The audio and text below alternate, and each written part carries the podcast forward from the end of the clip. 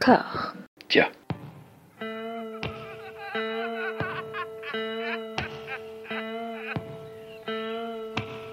And now for something completely different. Would you like to talk about the meaning of life, darling? Sure, why not? Philosophy for two? Right.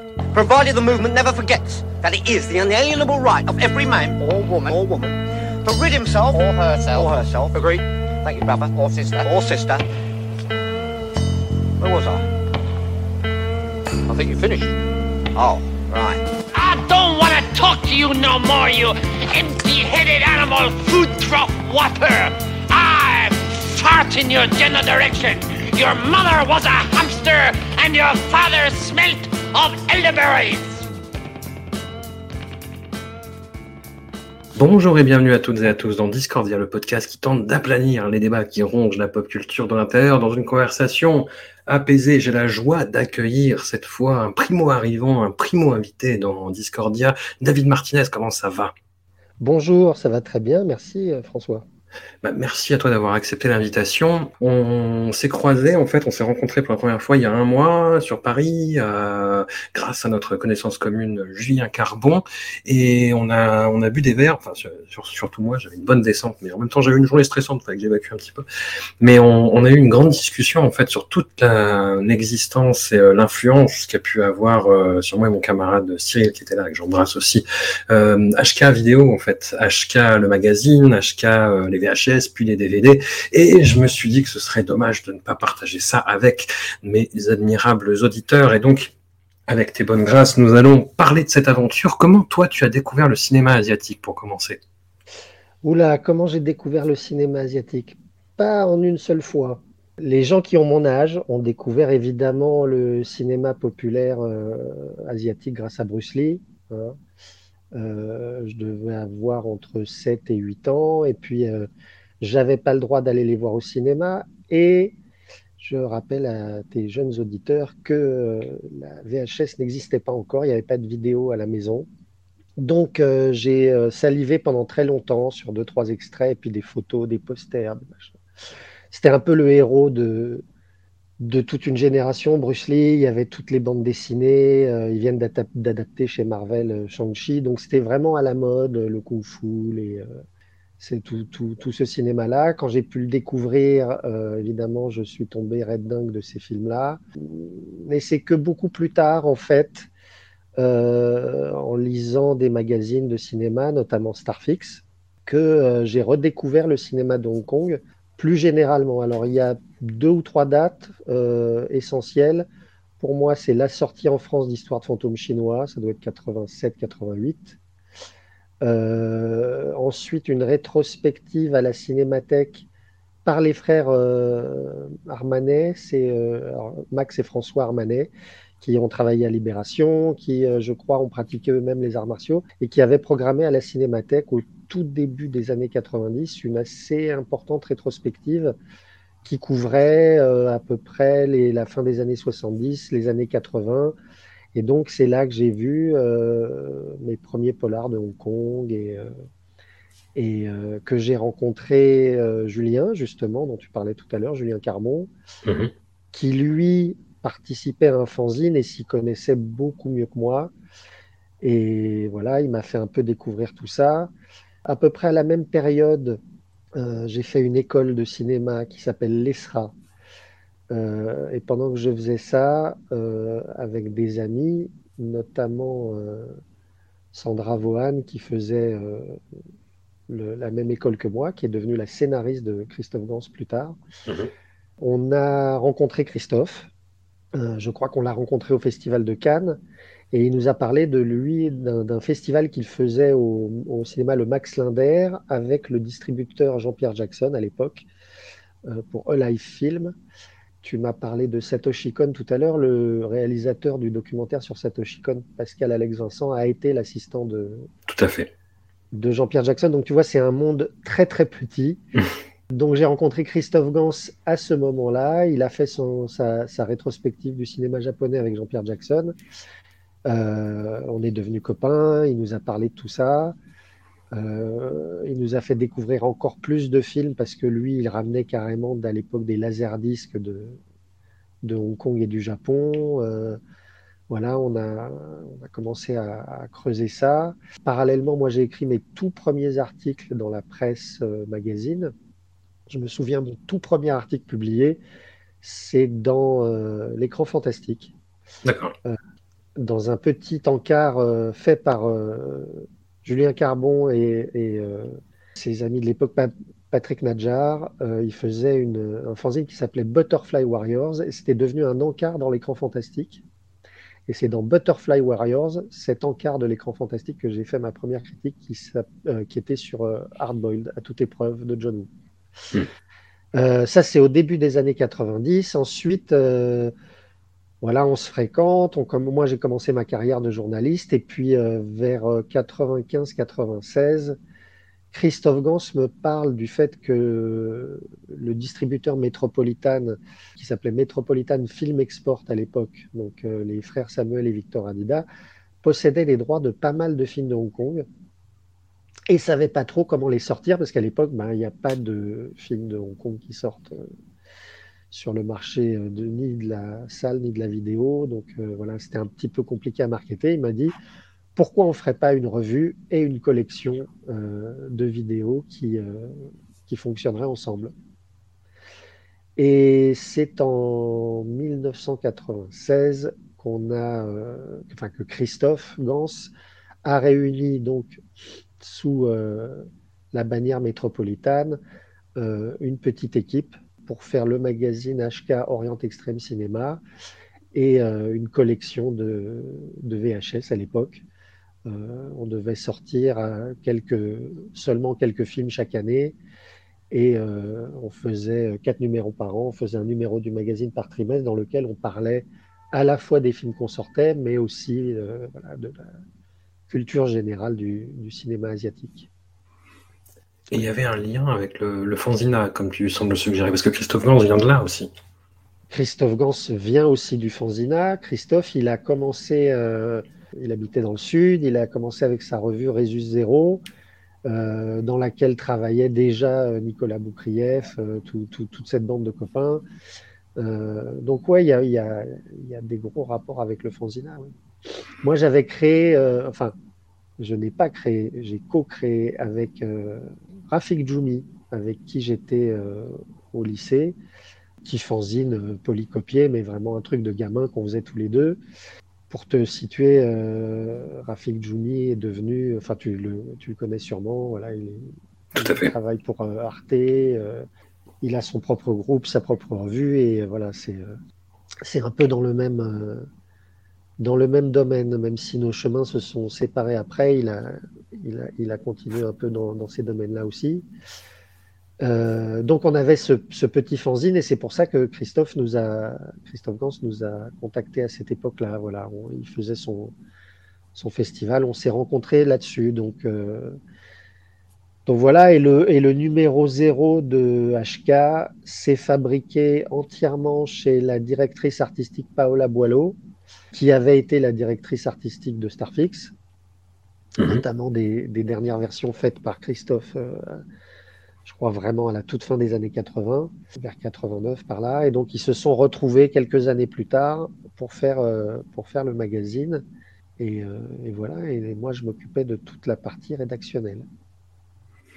Alors, tu, me disais tout à l'heure, euh, de, façon un peu, euh, un, peu limite traumatisée, que tu n'avais pas le droit de, voir les films de Bruce Lee, mais est-ce que tu as, connu quand même, euh, ne, serait-ce que la fin des, bah, cinémas de quartier sur, Paris, parce qu'il y a toujours cette image un petit peu d'épinal de, bah, de ces salles qui ne jouaient que des films d'exploitation, et certains ne jouaient que des films de kung-fu. Est-ce que tu as connu un petit peu ce cinéma-là par ce biais-là, ou c'est vraiment arrivé plus tard, quoi, cette époque-là, je, tout le monde.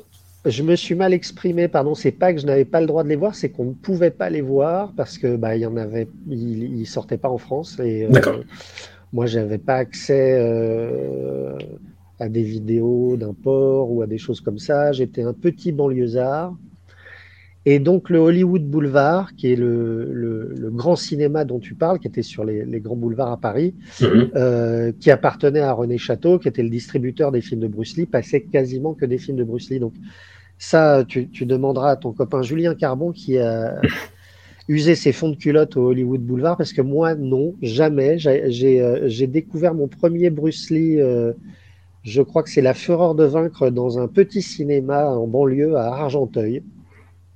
Voilà, qui, qui laissait entrer les enfants de moins de 13 ans parce qu'à l'époque, c'était interdit au moins de 13 ans. Hmm.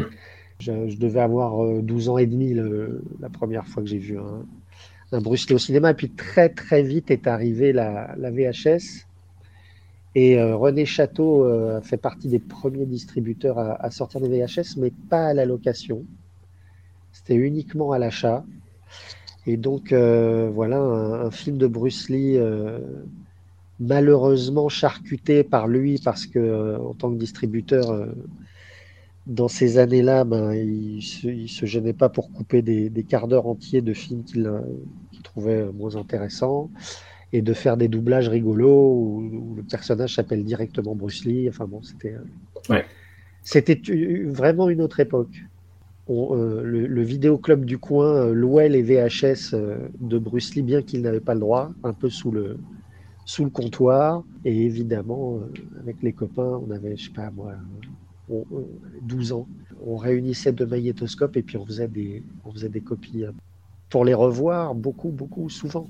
C'est ça le premier truc qui m'est venu du cinéma de Hong Kong, c'est l'idée qu'on pouvait revoir ces films indéfiniment.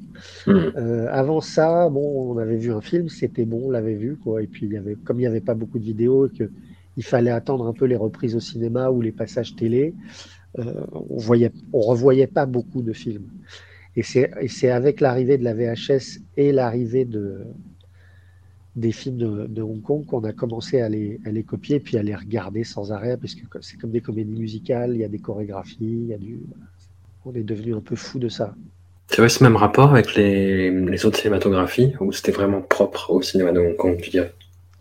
Euh, disons que les cinéphiles dans notre genre et les, et les, fétichistes euh, ont tendance quand même à avoir ce rapport-là avec le, avec le cinéma, mais c'est vraiment venu des films de Hong Kong parce que euh, c'est venu aussi peut-être des films de Sam Peckinpah. J'ai dû revoir la, la, Horde sauvage à l'époque et puis on pouvait revoir aussi les premiers, les premiers Spielberg. Moi, c'est le choc, ça a été Les Aventuriers de l'Arche perdue, que j'ai vu. Euh, c'est le premier film que j'ai vu seul au cinéma. Je devais avoir 11 ans. Bon, voilà, mais les films de Hong Kong avaient ce côté euh, tellement rapide, tellement rythmé, tellement cinématique. Il fallait de toute façon les revoir parce qu'on ratait forcément des choses. Hmm. Et puis après, je les payais cher parce que quand on a commencé à sortir des films pour VHS, il a fallu beaucoup les revoir, les films, à la fois écrire dessus, pour vérifier les copies, pour vérifier les sous-titres, pour faire le réétalonnage, etc. Donc oui, il y en a, il y en a que j'ai vu quelques dizaines, voire quelques centaines de fois. D'accord. Tu évoques un petit peu une façon, euh, des circuits parallèles, on va dire, de consommation à cette époque-là du cinéma. Dans l'anthologie qu'on a pu faire sur la filmographie de Maggie Chung, il y a beaucoup de, nos invités et puis même des intervenants euh, réguliers qui évoquent bah, le 13e arrondissement de Paris en fait. y compris certains commerçants qui ramenaient des films de Hong Kong et qui les louaient, qui les prêtaient, qui les vendaient sous le manteau. Est-ce que tu as un petit peu fréquenté ça? Alors absolument, bah le, grand euh, pourvoyeur et puis la raison pour laquelle on a, pu aussi développer euh, une vision un peu plus globale euh, du, de, ce cinéma-là qui était vraiment trop parcellaire. Hein. Moi, j'avais vu euh, à cette époque-là, euh, en 88-89, bon, bah, on avait vu trois, quatre films de Hong Kong. Hein. C'est ce que je t'ai dit tout à l'heure, la hmm. rétrospective à la Cinémathèque, peut-être deux ou trois films de la Show Brothers, euh, je me souviens de, voilà, ils avaient passé Rouge de Stanley Kwan, ils avaient passé Long Arm of the Law de Johnny Mack, il me semble. Euh, ils avaient passé peut-être un ou deux films de Choi Ark, mais pas grand-chose d'autre. Oui, le, Porte de Choisy, il y avait un grand vidéoclub. Et c'était l'époque où euh, ben, les gens filmaient au caméscope dans la salle. Le bootleg, c'était ça à l'époque. Mm. Et euh, pour la diaspora chinoise et pour le, voilà, toute, la, toute la communauté chinoise du 13e arrondissement, bah, le seul moyen de voir leurs films, c'était effectivement de, de louer ces, euh, ces, bootlegs qui arrivaient par dizaines. Alors c'était très rigolo parce que très très vite, comme on était euh, parmi les très rares clients blancs du, du, du vidéoclub, il nous a reconnu tout de suite. Et les VHS arrivaient avec le titre écrit en chinois dessus. Hein, C'était des, Donc on savait pas du tout ce qu'on louait. On prenait l'arrivage de la semaine. Donc tous les dimanches, on allait euh, manger des dim sum et puis après on allait euh, prendre l'arrivage de la semaine, une dizaine de VHS qu'on se partageait. Et puis c'était la surprise en, arrivant chez nous. On mettait la, cassette dans le magnétoscope et puis c'était la surprise. Alors des fois il y avait un, un Ringo Lam, un Wong Jing, un, un John Woo qui était filmé donc au caméscope, parfois complètement de travers, parfois un peu flou. Tu as dû connaître ça, les, le, le, le, la personne qui se lève dans la salle et puis le point se fait sur la, sur la silhouette qui passe pendant, le, pendant la scène d'action euh, cruciale. Mais on avait une chance, c'est que bah, Hong Kong étant une colonie anglaise, tous les films étaient sous-titrés directement sur la copie, donc on avait des sous-titres anglais, mmh. systématiquement, qui n'étaient pas toujours très bons mais qui permettait de comprendre euh, à la fois ce qu'on voyait, qui avait fait le film, et puis, euh, l'histoire. Et c'est vrai que toute cette période, je dirais 1992-1996, euh, ben ouais, c'est tous les dimanches, 7 ou 8 VHS dans ce, dans ce vidéoclub, un peu la pêche miraculeuse. Et en même temps, donc je commence à fréquenter un peu Christophe Gans qui lui euh, travaillait déjà pour Metropolitan et allait dans les marchés du film. Et il allait, notamment dans un marché qui n'existe plus, qui s'appelait le MIFED, qui se passait à Milan tous les ans au mois d'octobre. Il m'a invité, il m'a dit rejoins-nous. Alors on était plusieurs copains, ah, voilà, on s'est, on s'est tous euh, inscrits au MIFED. Et alors, ce qui était absolument génial, c'est que c'est avant l'informatique, euh, c'est avant le fait que voilà tous les cinéphiles découvrent ce filon et puis euh, s'inscrivent. Et donc, on pouvait arriver avec n'importe quel magazine français. C'est ce que j'ai fait. Hein. Je le salue d'ailleurs euh, au passage, mais euh, la première année, je suis allé avec un Mad Movies sous le bras et puis j'ai dit, je m'appelle Marc Toulec mmh. et je voudrais une accréditation. Et on m'a fait un petit carton avec marqué, voilà, Mad Movies, Marc Toulec, et, et à moi le, les projections du marché du film de Milan. Et euh, je crois que la première année, j'étais venu expressément parce qu'il passait Once a Thief mm. de John Woo, qui, euh, qui a un titre français d'ailleurs. Les associés que vous avez sortis, non sûr, qu'on a sorti. Ouais. Et donc, euh, et donc euh, on a commencé à aller massivement, enfin tous les ans on allait au, au MIFED, et c'est là que j'ai découvert aussi beaucoup, beaucoup de, de films asiatiques. Euh, c'est au MIFED que j'ai vu Green Snake, The Blade, Perfect Blue, euh, je ne peux même pas les compter, les Once Upon a Time in China. Mm. C'est à cette époque-là qu'on a fait vraiment l'essentiel de notre culture, que Christophe a commencé aussi à, à acquérir des droits pour euh, Metropolitan, pour créer un catalogue. Et je crois que c'est vers décembre 96 qu'on a sorti euh, notre premier numéro zéro, donc on l'a appelé le zéro euh, de, de la revue HK. Alors, bah, par, rapport euh, à, tout ce que tu racontes, je pense que ma génération euh, qui, a, grandi dans les années 80, qui était ado dans les années 90, a eu plus de chance, entre guillemets, parce que vous avez un peu dé, défriché le terrain et que notamment quelqu'un comme John Woo était, euh, déjà reconnu. Et il y a eu, pour moi, des, je sais pas combien exactement d'éléments clés, mais le nom revenait beaucoup dans la presse spécialisée. Il y a eu euh, une VHS TF1 vidéo de The Killer, il y a eu la diffusion sur Canal Plus des deux syndicats du crime, donc j'ai réussi à choper in extremis et dont j'ai usé les VHS, mais euh, vraiment jusqu'à la corde. Et puis, il y, a eu, il y a eu votre travail en fait. Je, il me semble que c'était à votre initiative, mais il y a eu une, euh, une tournée en fait, une rétrospective Choyark en 97 oui, oui, oui. Euh, au festival de Valenciennes, il me semble, on était allé euh, présenter un, une sélection de films de, de Choi, oui.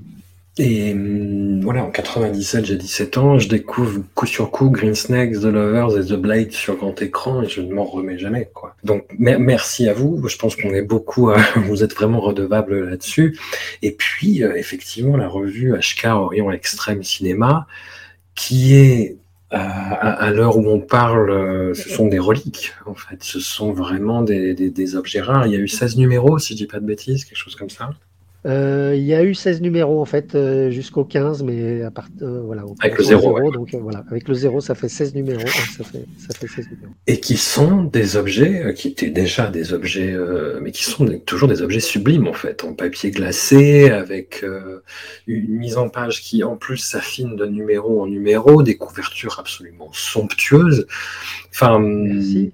Bah, bah non, mais merci à vous. et, et ça ne fait en fait que euh, ça n'a fait que valoriser ce cinéma-là. Alors parfois un peu trop. C'est-à-dire qu'on avait vraiment l'impression qu'on allait voir des objets euh, à, la hauteur de cette magnificence et de votre valorisation. Et parfois, bon, c'était des, des, bis euh, sympathiques, mais qui, étaient un petit peu décevants. Mais euh, ouais, comment comment vous avez décidé en fait de la ligne éditoriale, de, bah, de ce format papier glacé Comment vous avez élaboré le magazine dans vos têtes et comment ça s'est concrétisé comme ça du coup?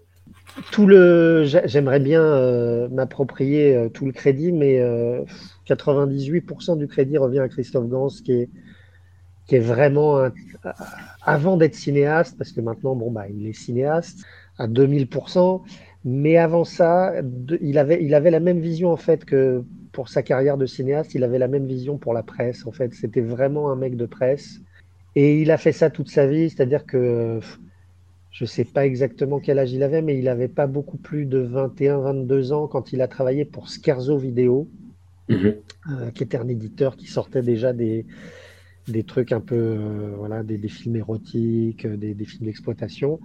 Et euh, c'est lui qui a fait distribuer L'Enfer des armes de Choyark Mhm. euh, au tout début des années 80, d'ailleurs sur la VHS, qui était un peu euh, un objet aussi euh, de fétichiste, euh, parce que moi j'étais un gros lecteur de Starfix, hein, le numéro 1 de Starfix est sorti, je devais avoir euh, 12 ans, donc euh, je suis euh, tombé là-dedans. Et euh, sur la VHS de l'Enfer des Armes, il y avait, la il y avait une publicité pour le magazine Starfix qui est... euh, qui arrivait quelques mois après, donc euh, voilà, il avait 21-22 ans quand il a commencé déjà à faire ça. Euh, donc quand nous on est arrivé, il avait une idée lui très précise de ce qu'il voulait faire. Et moi j'avais, comme euh, voilà, j'étais un jeune journaliste, euh, on a, on a cette volonté, on parlait nous de, cinéma de genre exclusivement. Libération nous a surnommé après les intellos du film de bagarre.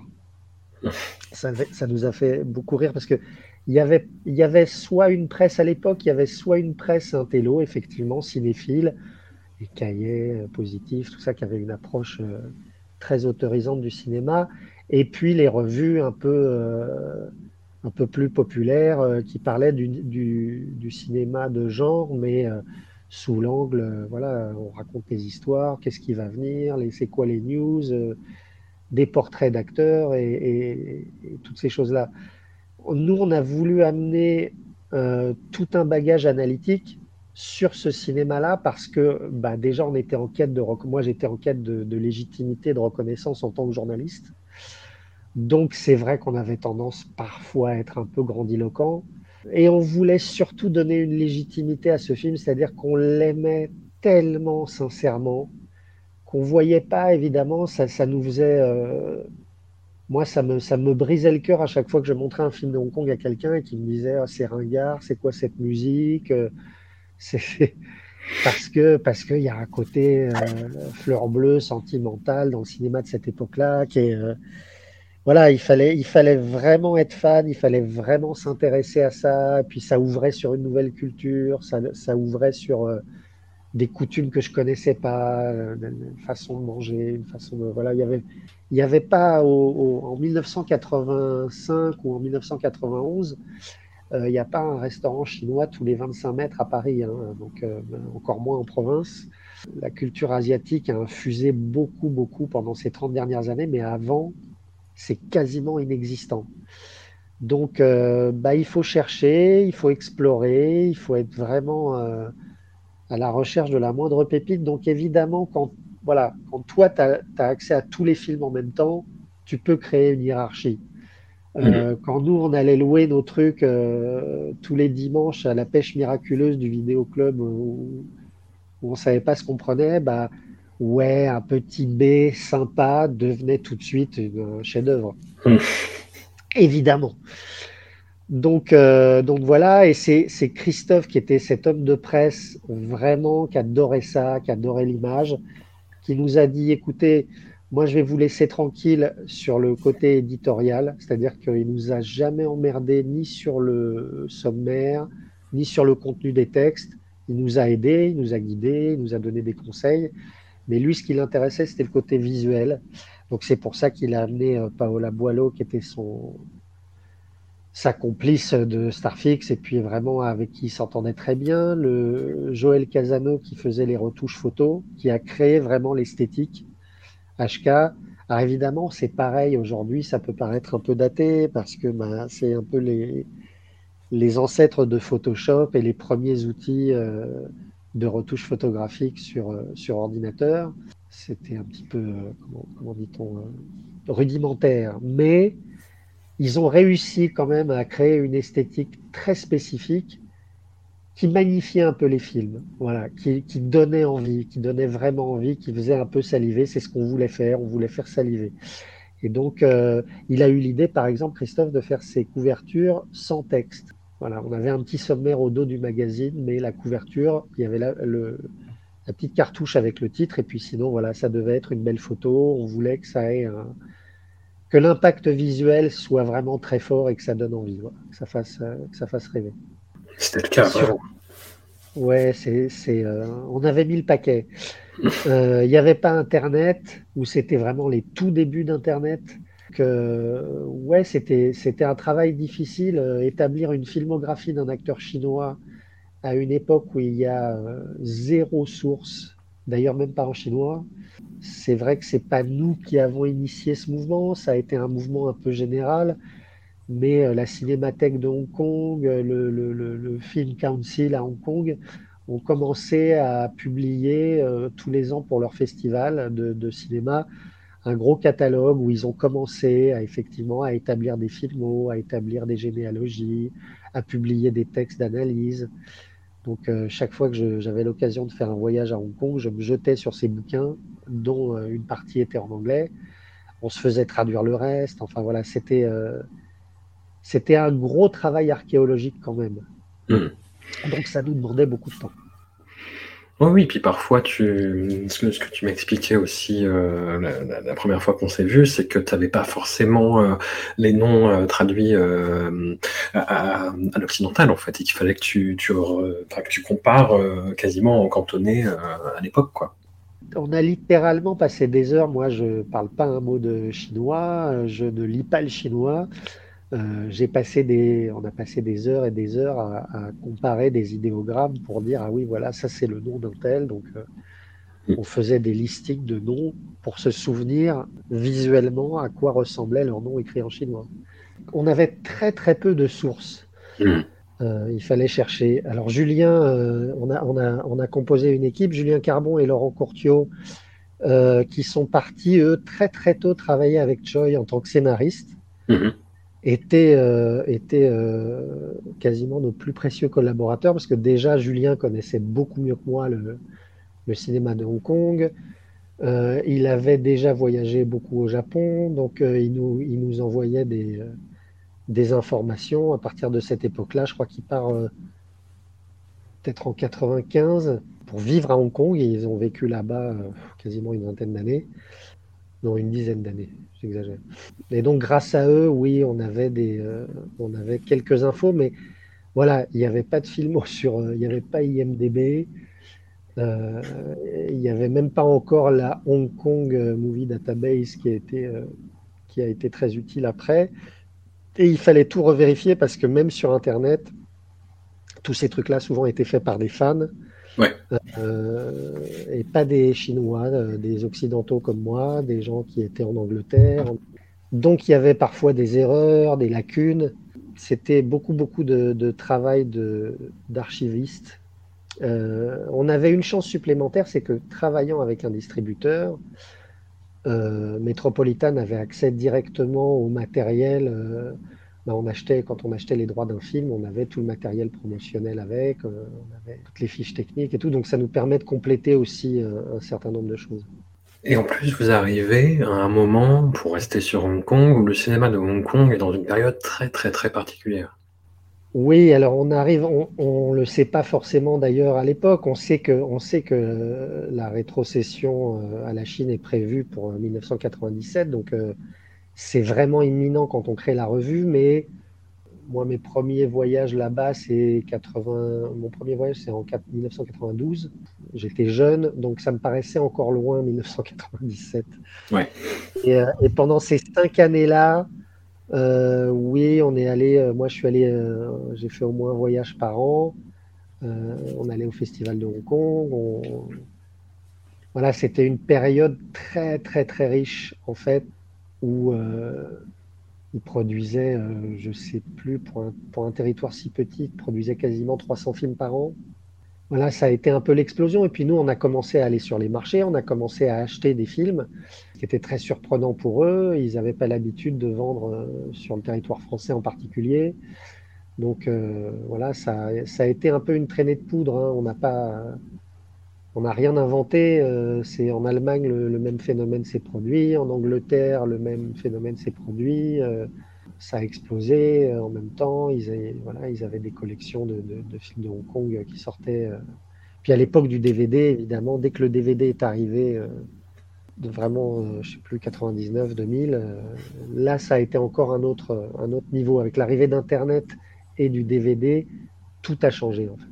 Et tu attribues à quoi justement cette traînée de poudre euh, de la popularisation et la démocratisation euh, européenne, on va dire, du cinéma de Hong Kong? C'est le, le, fait que ces talents euh, les plus reconnus commencent à partir un petit peu aux États-Unis, à leur reconnaissance a posteriori. Qu'est-ce qui s'est passé? Il y, a eu, il y a eu plein de choses en même temps, ce que je viens de dire, et puis, et puis bon, il y a eu quand même des fers de lance. la film workshop de Choi Ark avec ses films à lui, les films de John Woo. The Killer a été un, film que tout le monde voulait voir à l'époque. C'était des films qui étaient difficiles à voir, n'étaient pas distribués. Et puis ils avaient un parfum. C'est peut-être difficile dans le contexte d'aujourd'hui de comprendre, mais le seul vrai film d'action que j'avais vu à l'époque, c'était le premier Die Hard en 88.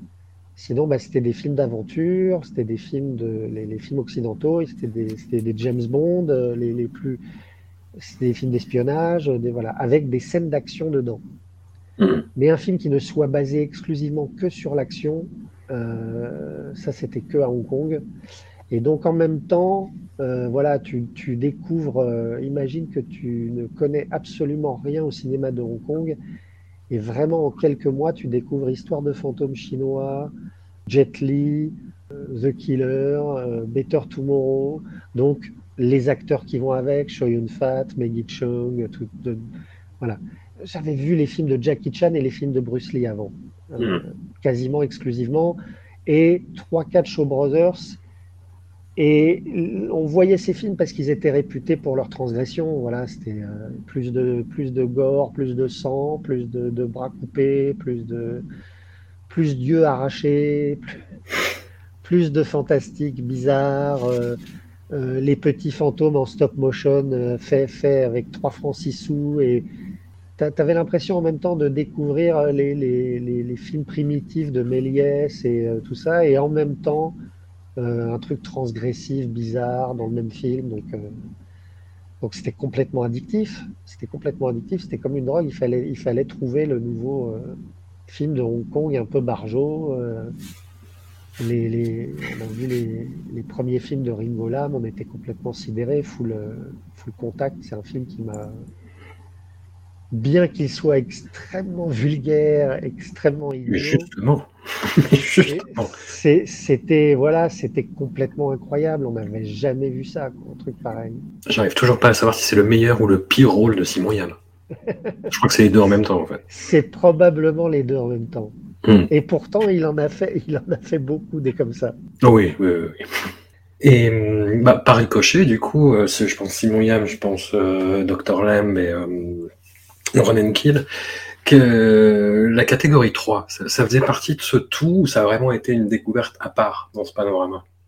Ça faisait partie. Pour expliquer, c'est des films un petit peu extrêmes, justement, qui étaient le, et qui en interdit moins de 18 ans, mais de façon un petit peu plus libre et beaucoup plus licencieuse, surtout. Voilà, le système de classification de Hong Kong faisait que La, pornographie étant complètement interdite, hein, comme, au, Japon, voilà, c'était un, truc pas possible. Il y avait la, pire catégorie, la pire classification, c'était interdit aux mineurs, c'est la catégorie 3. Et donc, c'est tous ces films extrêmement transgressifs et surtout euh, parce que fait avec beaucoup de, naïveté et, d'humour, n'étaient euh, pas franchement choquants. Euh, ils sont choquants, mais ils font rire en fait. Donc, donc c'est plus facile, c'est moins premier degré. On regardait ça un petit peu comme des trucs déviants. moi, c'était moins mon truc, c'était vraiment le, truc de Christophe. Quoi. Gans, c'était fou des catégories 3. Il a voulu créer une collection catégorie 3 très très vite. Il fallait absolument que Run Kill sorte en France. Et, après, ça devient un jeu. On cherche le film où il va y avoir la pire transgression, le truc le plus dégueulasse imaginable. Et, le, et voilà, et le cinéma de Hong Kong se faisant sur un tout petit territoire avec des petits budgets, bah, il fallait trouver des idées, euh, il fallait trouver des, astuces pour euh, attirer l'attention. Donc ouais, le, catégorie 3 pour eux, c'était un peu comme le film de Halloween, quoi. C'était un, truc qu'on va voir pour se marrer, euh, bouffer du popcorn et puis voir des, trucs odieux, euh, un peu transgressifs. Moi, j'étais à cette époque-là, j'étais encore vraiment très très euh, en recherche de légitimité. Donc pour moi, c'était plus les couvertures en papier glacé, puis les textes un petit peu, un petit peu sérieux, avec une approche de cinéphile, en fait, avec une approche. L'idée, c'était de les replacer dans l'histoire du cinéma, mhm. de les recontextualiser et, euh, de, voilà, de créer euh, des, des, chemins pour permettre aux spectateurs de comprendre. Moi, je me suis aperçu aussi dans ma, dans ma consommation de films, très très vite, que euh, plutôt que regarder des choses de façon complètement aléatoire, j'aimais bien comprendre d'où les films venaient, par qui ils étaient faits, comment, dans quel contexte ils étaient sortis. Et ça m'aidait, par exemple, de, voilà, quand j'étais plus jeune, de, lire le nom du réalisateur et puis de me dire je veux, je veux voir les autres films de cette personne, je veux voir les autres films de ce genre, pour les remettre dans leur contexte, pour euh, voilà, trouver euh, un peu un sens à tout ça. Et donc, euh, et donc on l'a fait naturellement avec les films de Hong Kong. On a, on a cherché à savoir d'où venaient les codes, d'où venaient. Euh, y avait, tout était à défricher, vraiment, tout était à faire. À vrai dire, les, premières fois euh, où j'ai montré des films de Hong Kong à des gens qui, à l'époque, n'avaient pas l'habitude d'en voir, les gens ne reconnaissaient même pas les acteurs, pour être tout à fait honnête. Euh, si je montrais à des amis occidentaux, caucasiens, des, des, des, Français, euh, que ce, film de, un film de Hong Kong. Euh, il me dit Ah oui, alors je reconnais le chauve, il y a celui qui a les lunettes, la fille avec le chignon, mais ils avaient, ils on avait encore du mal à l'époque avec les, euh, les, les, physionomies asiatiques, hmm. à différencier une personne d'une autre. donc on partait de très très loin. Ouais. Et c'est ce qui a plu à énormément de, lecteurs et moi pas le dernier dans, dans, la revue, c'est que c'était pas simplement de la critique, c'est-à-dire que tu avais euh, vraiment un travail journalistique en fait. Ce travail de mise en contexte, d'expliquer d'où ça vient, ce que ça veut dire, etc.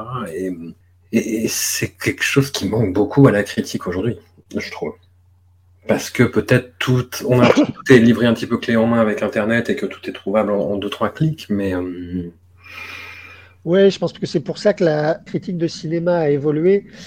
Je t'avoue que j'ai quitté ce domaine depuis euh, plus de dix ans maintenant, donc euh, c'est un, peu, euh, c'est un peu lointain pour moi. Et, et, dans mon approche et mon rapport à la cinéphilie, c'est vrai que ça prend beaucoup moins de place qu'avant. Hmm. Ce que je me souviens, c'est qu'à cette époque, on voulait être un peu voilà, on voulait être à la fois inattaquable et puis, et puis c'est un cinéma qui était extrêmement méprisé par voilà, les, les, tenants du goût, euh, les gens qui étaient un peu l'académie, le, le, bon goût. Ils ne regardaient pas de films de Hong Kong, ils ne s'intéressaient pas au cinéma de Hong Kong. C'était considéré comme un cinéma, entre guillemets, de tiers-monde quasiment. Et puis c'est un cinéma d'exploitation, c'est un cinéma purement de divertissement. Euh, c'était pas un cinéma pour le, en tout cas pour le critique occidental de base, C'était pas un cinéma qui politiquement ou sociologiquement était très intéressant. Ça ressemblait pour eux, ça ressemblait à des, sous-films américains en fait, parce que c'était du cinéma d'action, du cinéma d'arts martiaux, du cinéma de, de des comédies, voilà, euh, très extrêmement codifiées. Le cinéma de Hong Kong à l'époque pour le public hongkongais, ça fonctionne quasiment parce qu'ils vont énormément au cinéma. Il y a des cinémas partout, à tous les coins de rue, dans les tours, il y avait des cinémas. Euh, c'était très facile d'y aller. Euh, les gens y allaient souvent, c'était quasiment comme la télé. Hmm. Et donc c'était extrêmement codifié. Euh, au Nouvel An chinois, il y avait les films de Nouvel An chinois, les, les, euh, toutes les comédies familiales. Euh, à, à certaines autres époques, voilà, on sortait le gros, le gros film d'action de, de John Woo, le gros film d'action de, de Ringo Lam. C'est un cinéma très très très vivant et qui allait très vite et qui disparaissait très vite. C'est pas c'est pas une population à l'époque de Hong Kong qui euh, qui, euh, qui était basée sur la sur la rapidité. quoi. On fait beaucoup de business, on va très vite. Donc le cinéma c'était un produit de consommation à usage unique. Il y avait bien sûr de la vidéo, il y avait bien sûr des et, et- et il évoluait extrêmement rapidement, c'est-à-dire que la fin euh, du règne des studios comme la Shaw Brothers, tout ça, ça arrive très très vite au début des années 80.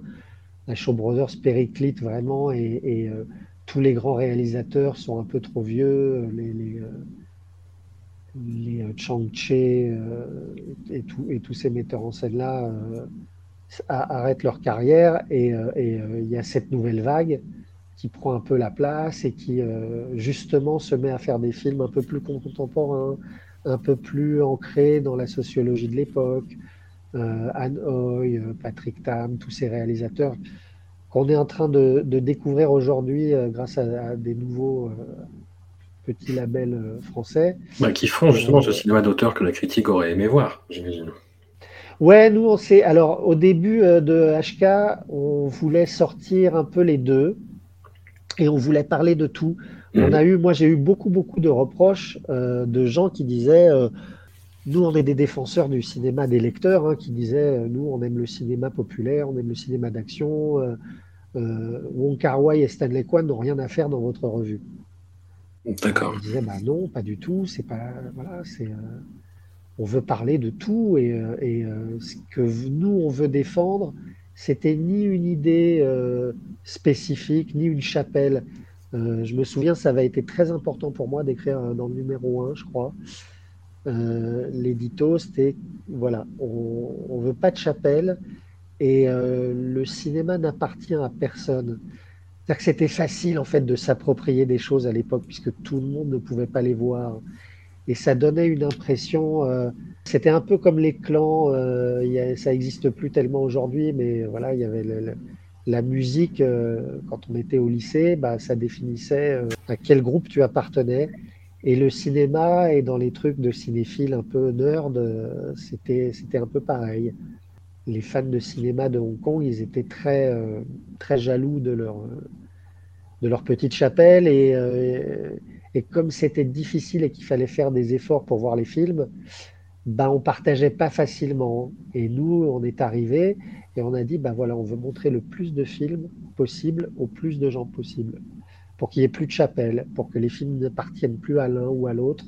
Cette porosité-là était vraiment super importante pour nous. De sortir un coffret Stanley Kwan, on y mettait largement autant de soins que qu'un coffret euh, syndicat du crime. Et alors justement, sur la partie euh, édition vidéo, tu me disais que vous avez découvert un petit peu le métier euh, sur le tas, quoi. Ah oui, complètement. Oui, oui, moi j'étais pas du tout là-dedans. hein. Je te dis, je, quand, quand j'ai été recruté par Christophe, je sortais euh, plus ou moins de l'école. J'ai, euh, j'avais fait quelques piges à droite à gauche. Et puis, euh, bah, lui, il a réalisé son premier long métrage au Canada, Crying Freeman. Et j'ai proposé à plusieurs magazines de, de suivre le tournage. Et en fait, je, je suis resté quasiment toute la durée du tournage, qui a duré, sais pas, 6 à 8 semaines. Et, euh, et avec Christophe, on en a tiré un bouquin Making of, Mm. euh, qui est sorti à peu près à cette époque-là. Et, euh, et en fait, on a, on a tout de suite, euh, tout de suite enchaîné sur le, sur le magazine. avec la même directrice artistique. J'ai cité Joël Casano et tout ça.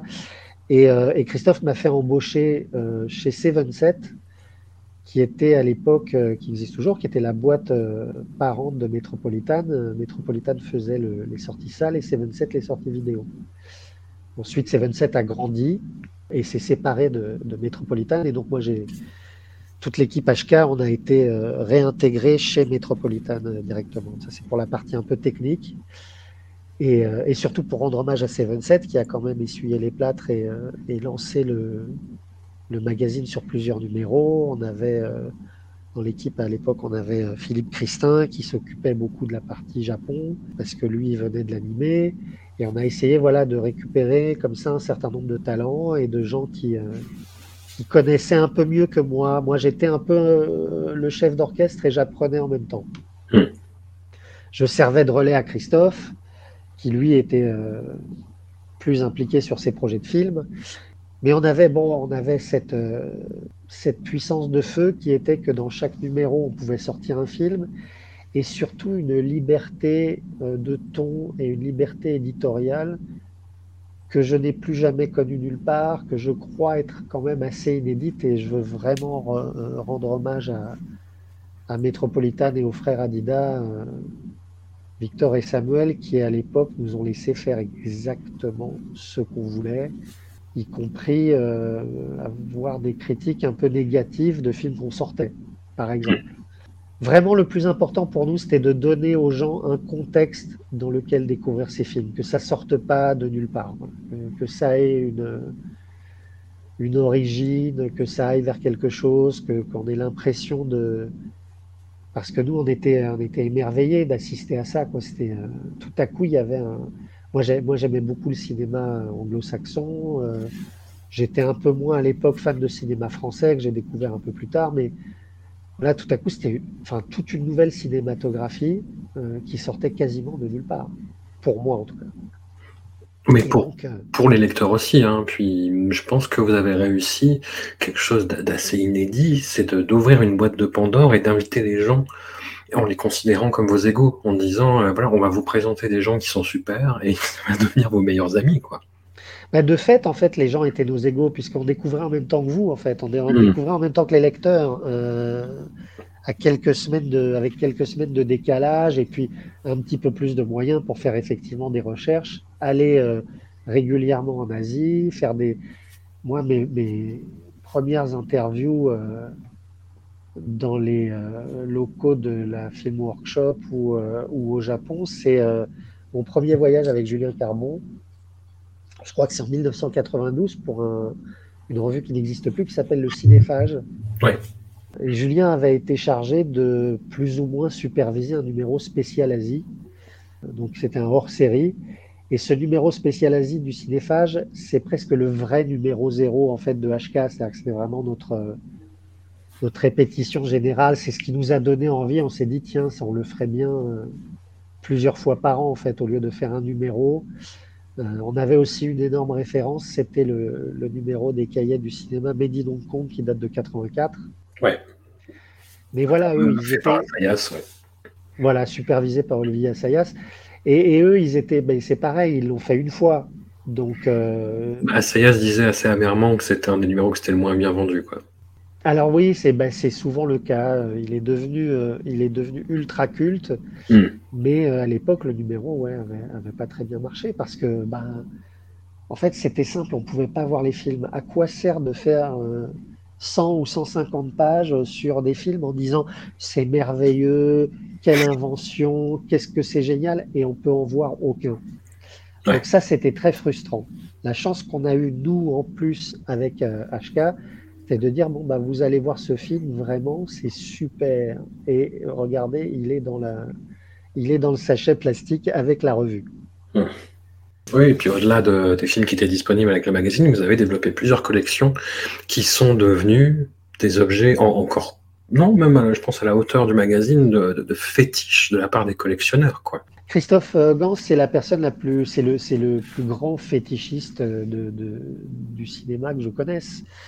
Donc, euh, on ne parlait que de ça, de packaging, de visuel, de comment.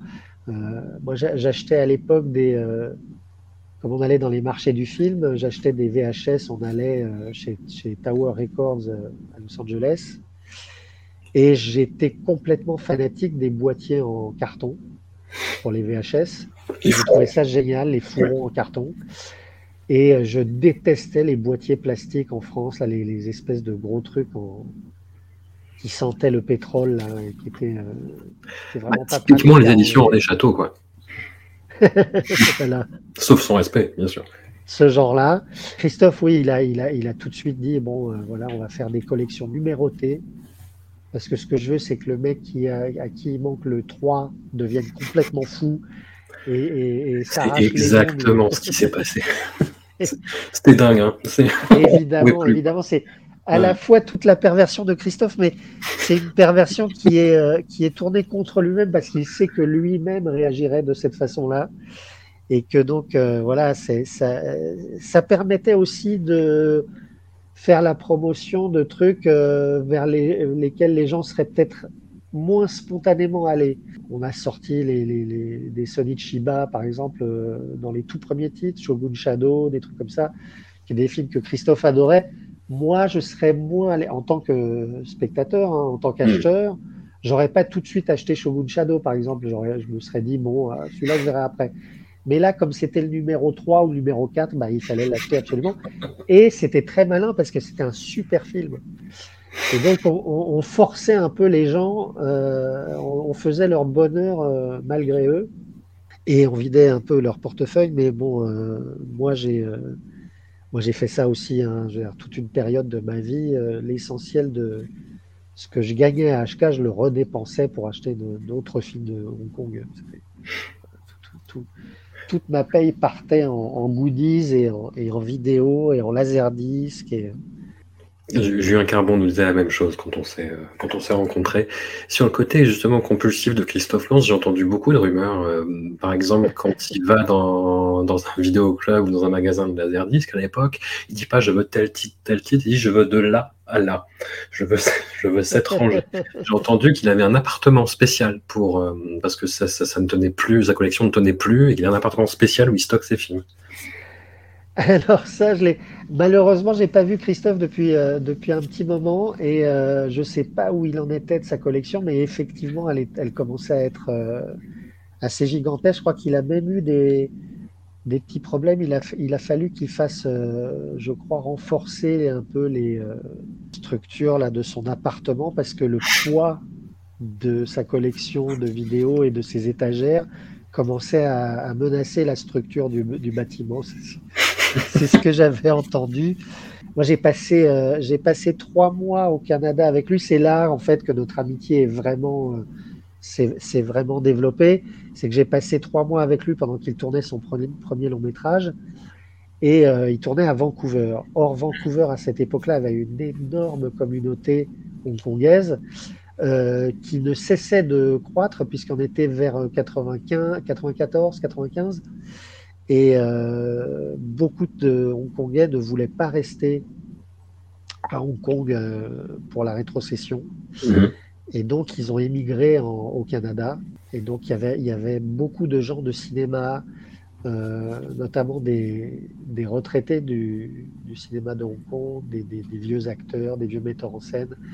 Les gens amenaient leur famille à Vancouver et s'installaient à Vancouver. Donc là, on a trouvé des cinémas.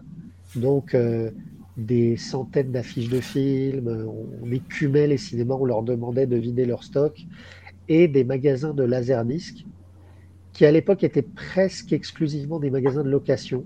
Mhm. On ne pouvait pas acheter les, disques, et les laserdiscs, ça coûtait très cher. C'est euh, moi qui ai découvert, alors que le film était à la fois complètement introuvable, euh, je ne l'avais jamais vu, je ne savais pas qu'il avait été édité en vidéo, et un soir après le tournage, euh, la journée de tournage euh, de Crime Freeman, Christophe et moi écumons les, les vidéoclubs de Vancouver et sa banlieue. Et je trouve un laserdisc d'occasion de Butterfly Warriors, le, Butterfly Murders, pardon, le premier film de Choi. Et euh, je le montre à Christophe. Et je lui dis, celui-là, je vais essayer de l'acheter. Donc je suis allé voir le, le propriétaire du vidéoclub et je lui dis, je voudrais vous acheter ce laser disque d'occasion. Et il me dit, ah non, il n'est pas, à il n'est pas à vendre. Et euh, il nous vendait ça pour des bouchées de pain à l'époque. C'est-à-dire qu'on payait, on devait payer 20 dollars canadiens de l'époque, ce qui est quasiment rien. hein. Un laser disque, euh, un laser disque euh, de Hong Kong à l'époque, ça coûtait l'équivalent de euh, 150 euros. Quoi. C'était, c'était très très cher. Et puis là, tout à coup, ouais, non, c'est 20 euros plutôt. Et donc je lui demande au, type, est-ce qu'il veut me vendre son laser disque de, de Butterfly Murders? Il me dit non, il n'est pas à vendre. Et donc là, dépité, je me dis, ah là là, il faut qu'on s'inscrive, il faut que je le loue, je veux absolument voir ce film. Christophe l'attrape, prend le disque, et va voir le type et lui dit, je vous en donne ce que vous voulez. et le vendeur lui a dit, bon d'accord, 40 dollars. Et donc c'est Christophe qui a acheté le laserdisc pour simplement le double de la somme, 40 dollars, c'est absolument rien. Je les aurais donnés volontiers, j'aurais donné 80, j'aurais même donné 160. Christophe, euh, Christophe était très très très heureux. Il l'a il beaucoup agité sous mon nez. Il a dit Ah, c'est moi qui l'ai. Je, je disais C'est impossible, il va me l'offrir. Mais non. Impitoyable. J'espère qu'il l'a toujours dans sa collection. Ouais, j'espère aussi. Et bah, co- contrairement à ce qu'on suggérait, en fait, vous n'avez pas traité que du cinéma hongkongais, vous êtes aussi ouvert au, au cinéma japonais. Vous avez fait des très belles unes sur euh, Tsukamoto ou sur euh, Takeshi Kitano. Alors, on traitait beaucoup moins le cinéma japonais. euh, c'est. Le cinéma japonais, il y y a une vraie connaissance, euh, contrairement au cinéma de Hong Kong. Il y a eu des, voilà, des, historiquement des, des journalistes qui, qui, euh, qui l'ont couvert. Et puis, euh, c'est un cinéma qui avait déjà une légitimité. Ozu, Mizoguchi, euh, Kurosawa, tout le monde connaissait. Arrivé à cette époque-là, pour moi, la découverte des, des, des premiers euh, grands animés de Miyazaki. Et puis, ouais, la découverte de Kitano, qui a été un choc aussi euh, Hmm. assez dément. Moi, j'ai vu, euh, j'ai vu Sonatine, c'est le premier que j'ai vu au marché du film à Cannes quand il, est, quand il a été présenté. Euh, voilà, c'était absolument renversant. Donc, ouais, on essayait, à vrai dire, on essayait de couvrir un peu toute l'Asie, mais euh, on n'avait quand même pas des moyens gigantesques. Et, euh, Hong Kong nous donnait déjà un, boulot assez phénoménal. Donc voilà, on faisait des, des- petites incursions. On a même fait des articles, je me souviens, sur des choses qui touchaient l'Asie de façon vraiment très périphérique. euh, mais euh, le film Tokyo Eyes, le film de Jean-Pierre Limousin, on avait on avait fait son interview, on avait parlé du film parce que voilà, c'était ça touchait à la culture asiatique à peu près en même temps que nous. euh, il y a commencé à y avoir des éditeurs de manga qui, euh, qui ont eu pignon sur rue, qui ont commencé à massivement vendre du manga. Donc voilà, toute cette pop culture asiatique dans laquelle toute une génération de gens aujourd'hui qui sont des adultes, qui ont eux-mêmes des enfants, ont grandi. Pour nous, ça n'existait pas avant, en fait. On l'a vu se créer, toute cette culture, euh, des revues sur le manga, des revues sur la, sur la pop euh, coréenne. Voilà, on, a, on a vu arriver le cinéma coréen assez tardivement. On a vu, euh, on a vu tout ça éclore, mais avant, ça n'existait pas du tout. Est-ce que vous avez un petit regret par rapport à, à l'émergence du cinéma coréen qui arrivait au début 2000, on va dire?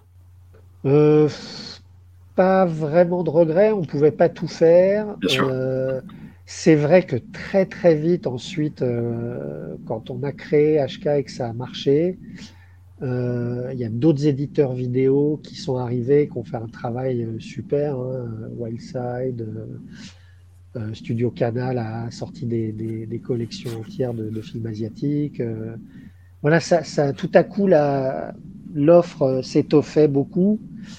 Moi, ça ne me faisait que plaisir. Hmm. On a eu, ouais, j'ai eu des petites, euh, pas tellement sur le magazine et pas tellement sur le cinéma coréen. Je vais t'avouer un truc. Le cinéma coréen est un train que je n'ai jamais vraiment réussi à prendre. Ouais. à titre très personnel, hein. J'ai toujours été moins intéressé, voilà, par, euh, par l'idée de défricher vraiment ça en tant que, en tant qu'industrie. bien sûr, voir les bons films, ça m'a toujours plu. Mais c'était un peu moins excitant pour moi et d'autres l'ont fait très très bien. Donc voilà, gloire à eux. Hmm. Mais, mais nous, c'était notre truc, c'était vraiment Hong Kong en fait. C'était le, c'était un peu le truc principal. Hmm. Les trucs dont je suis très fier, c'est que oui, on a fait des articles un peu sur euh, les films de Bruce Lee qui n'avaient pas été écrits avant ou pas de cette manière-là. On a des interviews, des mettre en avant. Effectivement, là, tu, me dis que vous avez fait un, très long euh, numéro spécial Maggie Chung. On a fait, je crois, quasiment la première interview publiée en France de Maggie Chung. On était complètement fascinés par, par la beauté de ces gens, par le glamour de ce cinéma. On voulait on voulait mettre ça en avant. Je cherche en même temps que je te parle des. Si j'ai des, si des regrets, des choses que. Écoute, si j'en ai un, je t'en parlerai. Mais là, là ça ça ne vient pas vraiment à l'esprit. On pourrait toujours faire plus. On a fait, moi j'ai fait une ou deux erreurs factuelles dont je ne parlerai pas. Qui euh, ne te sont pas pardonnées, tu me disais la dernière fois apparemment. qui ne me seront jamais pardonnés. C'est-à-dire que tu, voilà, tu sors 16 numéros avec. Euh, euh, j'ai pas parlé, pardon, de Léo Haddad, qui était mm. euh, le collaborateur principal. C'était un ami, Léo. Et, et bah, dès qu'on a pensé à faire ce journal avec Christophe, Léo s'est imposé immédiatement comme un choix pour faire le, magazine avec moi. Et la partie éditoriale, c'était à 80% rédigé par Léo et moi. On était tellement peu nombreux qu'on se créait des pseudos pour, des fois écrire des, textes sous un autre nom pour pas donner l'impression que oui, il y avait, que deux rédacteurs, mais on n'était on n'était pas très nombreux. Il y avait euh, donc moi j'écrivais par exemple euh, sous le nom de Hervé Dante euh, la moitié de mes articles. D'accord. on m'a souvent demandé si il y, a, y, a une autre signature, c'était un acronyme STL on me disait souvent, mais ça c'est un pseudo. Or non, ce n'était pas du tout un pseudo, c'était la seule fille journaliste du, du magazine, parce que si aujourd'hui, et heureusement, c'est très facile de composer une équipe avec des garçons et des filles, euh, pareil, en 1995, trouver euh, une femme critique de cinéma qui s'intéresse au cinéma asiatique, c'était très compliqué. Hmm. par chance, j'en ai épousé une euh, qui s'appelle Estelle, Estelle Ruet, pardon, euh, qui est la maman de mes enfants, qui à l'époque était encore mon épouse et euh, qui écrivait, qui écrivait dans le journal sous ce pseudonyme STL. On a mis très longtemps à trouver d'autres, d'autres journalistes femmes qui, qui s'intéressent vraiment et qui connaissent le cinéma asiatique et qui ont envie d'écrire dessus. Ça a été un petit peu difficile. Euh, c'était un peu un, terrain réservé aux geeks euh, garçons à l'époque. Dans l'épisode euh, consacré à Satoshi Kon, Pascal Alex Vincent nous disait que la reconnaissance de ce réalisateur, en fait, en, bah, en dehors du Japon, en France notamment, c'est lié à la considération toute particulière qu'il y a autour de la figure de l'auteur, en fait. Est-ce que tu es d'accord avec ça? Et est-ce que le, fait de considérer tous ces réalisateurs comme, comme des auteurs, c'est hum, quelque chose qui, correspond à, cette cinématographie-là. Est-ce que c'est pas un petit peu, pas la trahir, ce serait un, gros mot, mais est-ce que ce serait pas un petit peu la rentrée un petit peu au chausse-pied dans notre appareil critique national?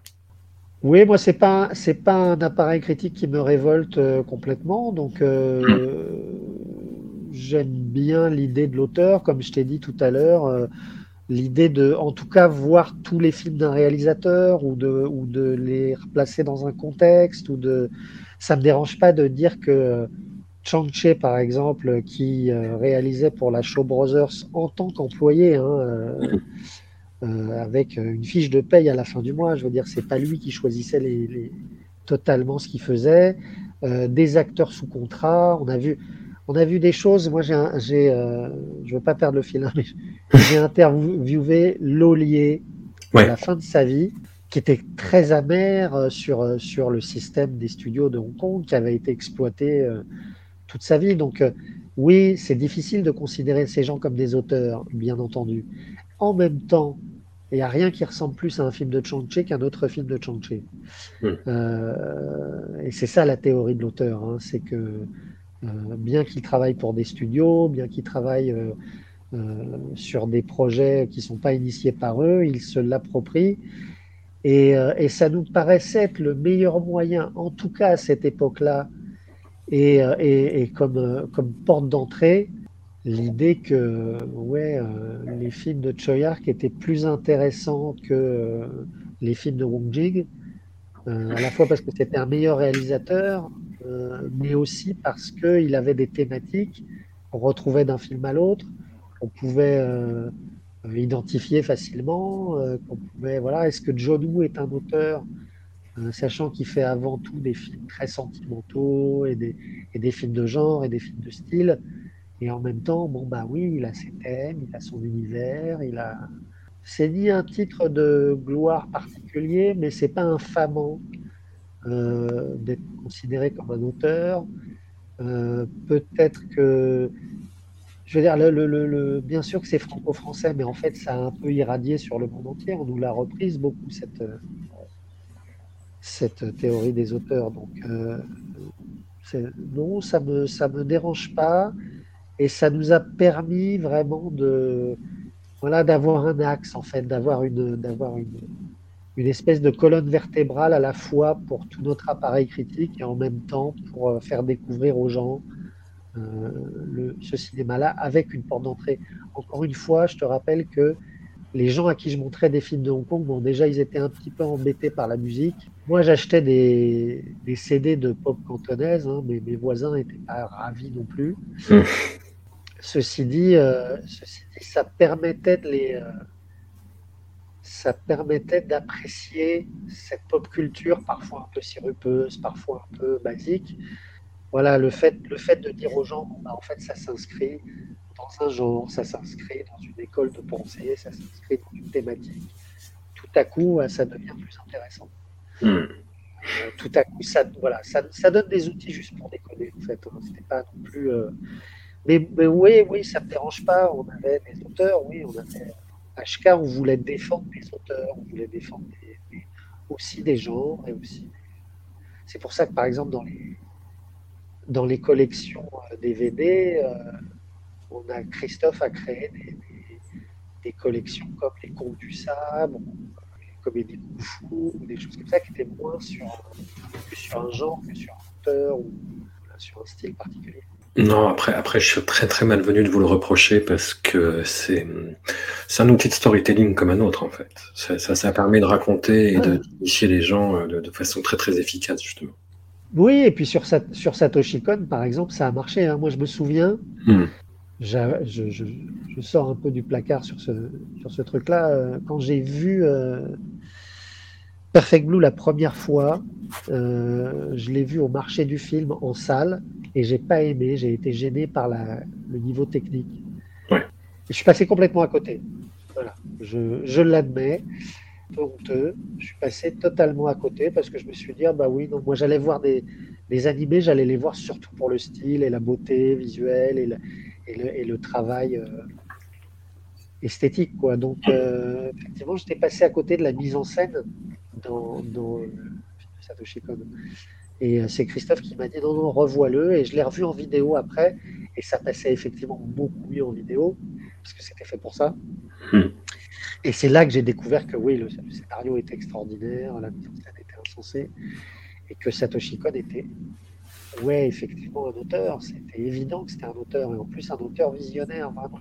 Et comment vous avez accueilli justement le passage de, de la VHS au DVD Parce que ce, ce nouveau champ des possibles, est-ce que ça vous a enthousiasmé ou toi, est-ce que ça t'a, en tant que quelqu'un qui mettait les mains dans le cambouis, ça t'a un peu... euh, Ah bah non, c'était évidemment une libération, c'était un, Ah ouais. un Mm. pas supplémentaire. Bah oui, parce que tout à coup, bah, qu'est-ce qui est arrivé avec les, les DVD Déjà une meilleure qualité d'image Ouais. Et, euh, et euh, les Mais bonus. déjà sur les VHS, vous faisiez un super boulot. Enfin, c'était l'époque où il y avait beaucoup de, de, de, de VCD euh, et de DVD qui, qui ont commencé à arriver. Et les VHS avaient une meilleure qualité d'image que la plupart, je trouvais. Quoi. Christophe était, Christophe était derrière tout ça et tu sais à quel point pour Christophe Gans l'image c'est important, la qualité de l'image, la beauté de l'image. Vraiment pour lui c'est le truc le plus capital. Donc ouais, il faisait très très attention à l'état des copies. Le matériel qui provenait de Hong Kong souvent était pas de très bonne qualité. Et puis nous on a eu ce traumatisme, comme on en parlait tout à l'heure, de les découvrir dans des dans des bootlegs, euh, sur des bootlegs, dans des conditions vraiment pitoyables. Hmm. Et on s'est fait, à vrai dire, quand à l'époque tu ne les vois que comme ça, ça développe presque toute une esthétique. Et il y a des films que j'ai même un peu surévalués parce que je ne les avais vus qu'en bootleg. Donc, parfois, carrément, il n'y avait même pas la bulle. Hein. Le, le, le, le, caméscope était un peu penché, donc tu voyais tout un film un peu penché. Hmm sur ton écran avec les, sous-titres un peu de travers, le, le, début du sous-titre qui manque parce qu'il est hors cadre, euh, un peu flou, tous les films ont la même couleur parce qu'évidemment le, le, le, caméscope euh, c'est couleur chaude ou couleur froide, donc euh, les films étaient tous soit bleus, soit marron.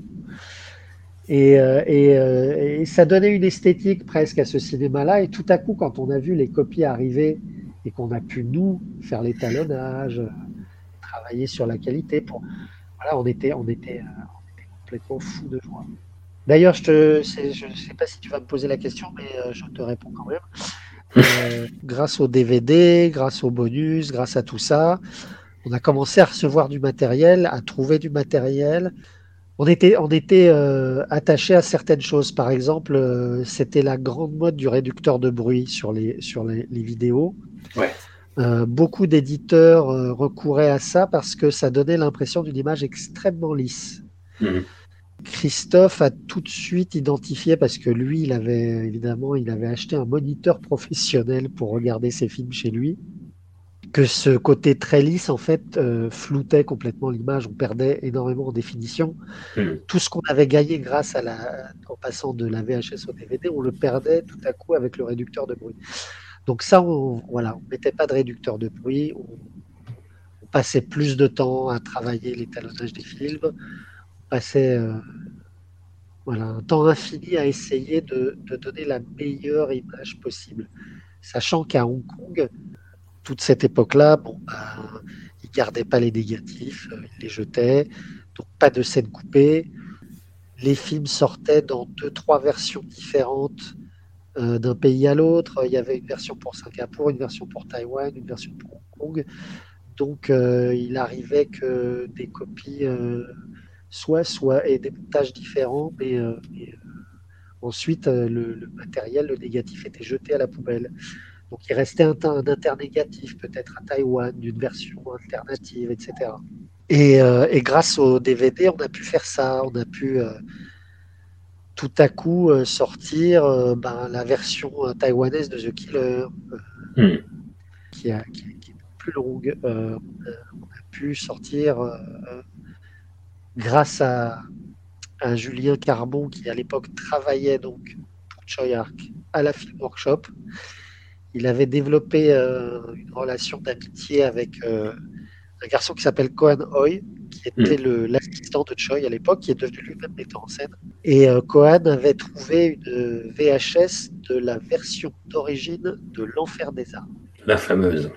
La fameuse. Alors, donc, il faut savoir que L'Enfer des Armes est un film qui est sorti, euh, je crois, en 81, euh, qui est passé une fois dans un festival, je crois que c'est Locarno, et qui a été immédiatement censuré puisqu'il faisait plus ou moins, enfin il était accusé de faire l'apologie du terrorisme, il, suivait euh, le parcours de trois jeunes qui mettent des, bombes dans les cinémas. Et Choi a été obligé de retourner une partie du film pour, euh, pour changer l'intrigue. C'est la seule version qu'on connaissait du film, jusqu'à ce qu'on découvre euh, cette VHS. Et grâce au talent absolument incroyable de Sébastien Prangère, qui est le monteur des films de Christophe Gans, qui est aussi la personne. Sébastien, en fait, c'est quelqu'un que j'ai rencontré à l'ESRA, euh, cette école de cinéma euh, où tout a commencé, et avec qui on est devenu.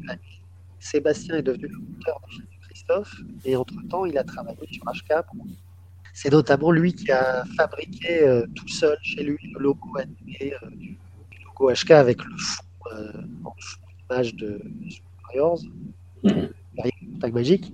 Et Sébastien, a, grâce à cette VHS vraiment de très mauvaise qualité, reconstitué la version d'origine, euh, le Director's Cut de l'Enfer des Armes, qui n'existe plus, il n'y a pas de copie. Donc ça, c'est une de nos grandes fiertés. Parfois, on a dépassé les limites tout en sachant toujours ce qu'on faisait et en essayant de contrôler, mais on a, voilà, en faisant certains choix. Par exemple, euh, j'ai eu euh, de mes grandes fiertés, c'est qu'on a eu les félicitations de Choice sur. euh, et vraiment, j'ai vu qu'il était content sur le DVD de Shanghai Blues, Qui est, un des. Je crois que c'est la première, euh, une des premières productions de la Film Workshop. C'est un des films dont il est le plus fier. C'est un film qui avait des petits problèmes de budget. La recréation euh, du euh, Shanghai des années euh, était un petit peu limite parce qu'il n'y avait pas beaucoup de budget. La photo était pas terrible et le matériel qu'on a reçu, bon bah c'était tout ce qu'il y avait, c'était ce qu'il y avait de mieux. On l'a réétalonné et euh, un jour le monteur euh, Eric Pineda était en train de monter les bonus, les, les interviews, me dit l'image est vraiment trop dégueulasse. J'ai mis ce petit filtre, qu'est-ce que tu en penses? Pour les extraits, pour le bonus. Et j'ai trouvé ça tellement extraordinaire. Il avait un peu brûlé les blancs, euh, un peu, euh, un peu, euh, voilà, qui les décollait, ce qui donnait une espèce d'impression de, de, de reflet, un peu comme les. Je sais pas si tu connais le chef opérateur américain Robert Richardson, qui fait- Oui, faisait les films de Tarantino, qui aimait bien comme ça d'avoir des blonds très brûlés. Oui. Et donc ça donnait un peu cet effet et ça donnait tout à coup un lustre incroyable au film. Je suis donc allé voir, euh, à l'époque, c'était Céline Poinat qui s'occupait de, de, de, en fait, de gérer toute l'équipe HK, mais aussi de la technique. Je- voilà, je voudrais qu'on fasse ça sur tout le film. Et donc, on a, on a fait cette transgression. Le DVD qu'on a sorti de Shanghai Blues, ça n'est pas la photo d'origine, c'est quelque chose qu'on a fait nous, sur les machines, sur un Da Vinci à l'époque, euh, pour donner une espèce de lustre, une espèce de, de nouvelle jeunesse euh, au film. C'est les seules fois où on l'a fait et, et il se trouve que le réalisateur a été très très content du résultat, donc on était très contents. Donc pour le, pour le reste, au contraire, on essayait d'être très respectueux.